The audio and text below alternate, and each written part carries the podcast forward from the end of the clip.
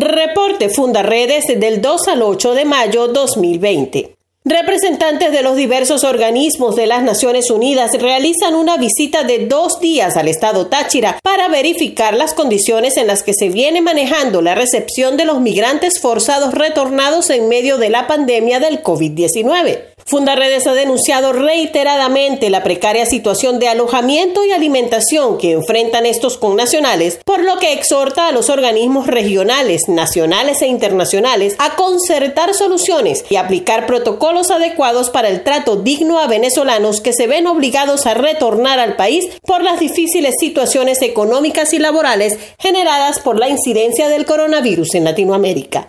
Fundaredes también hace seguimiento diario en estos tiempos de contingencia a través de su red de activistas en el país y su observatorio de derechos humanos en los estados, identificando, registrando y documentando el contexto de derechos humanos y sus vulneraciones derivadas de la pandemia ocasionada por el COVID-19 en medio de la emergencia humanitaria compleja que vive Venezuela. Habitantes de Petare se han visto sometidos a un enfrentamiento armado entre bandas delincuenciales que haciendo uso de armas de fuego de alto poder han generado zozobra a lo largo de siete días en este populoso sector de la capital venezolana. Fundarredes ha documentado en diversas oportunidades cómo armamento militar y municiones son sustraídos de los cuarteles y terminan luego en manos de grupos irregulares al margen de la ley en 17 estados de Venezuela.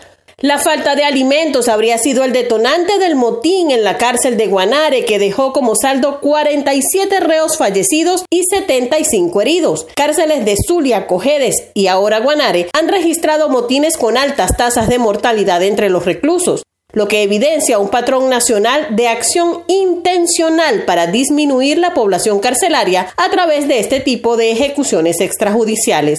Reclusos de Táchira y Bolívar denuncian que pasan hambre tras restricciones en el ingreso de alimentos llevados por sus familiares.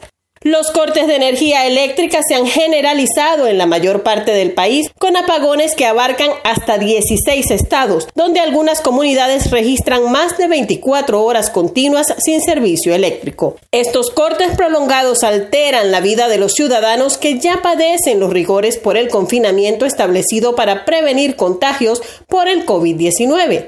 En Mérida, un joven de 21 años fue asesinado por grupos de colectivos armados en medio de una protesta por falta de luz.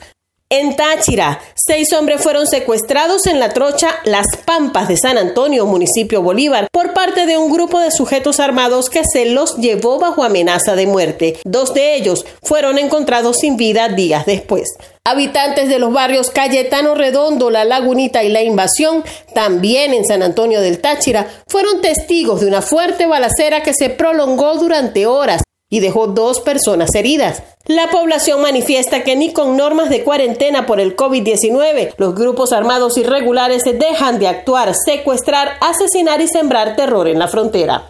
En Apure siguen entrando personas que pagan a grupos irregulares y efectivos militares para ingresar por las trochas, burlando los controles sanitarios para la detección del COVID-19.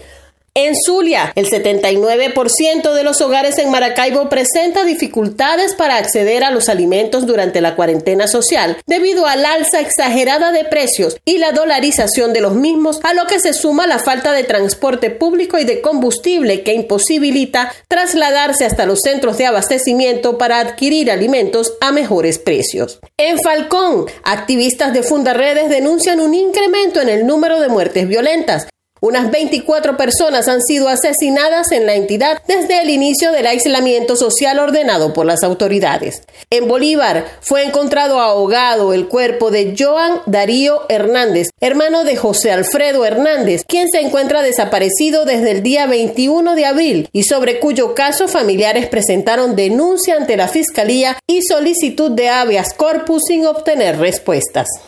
Comparte, ayudemos a vencer la censura en Venezuela. Consulta esta y otras informaciones en nuestro portal www.fundaredes.org.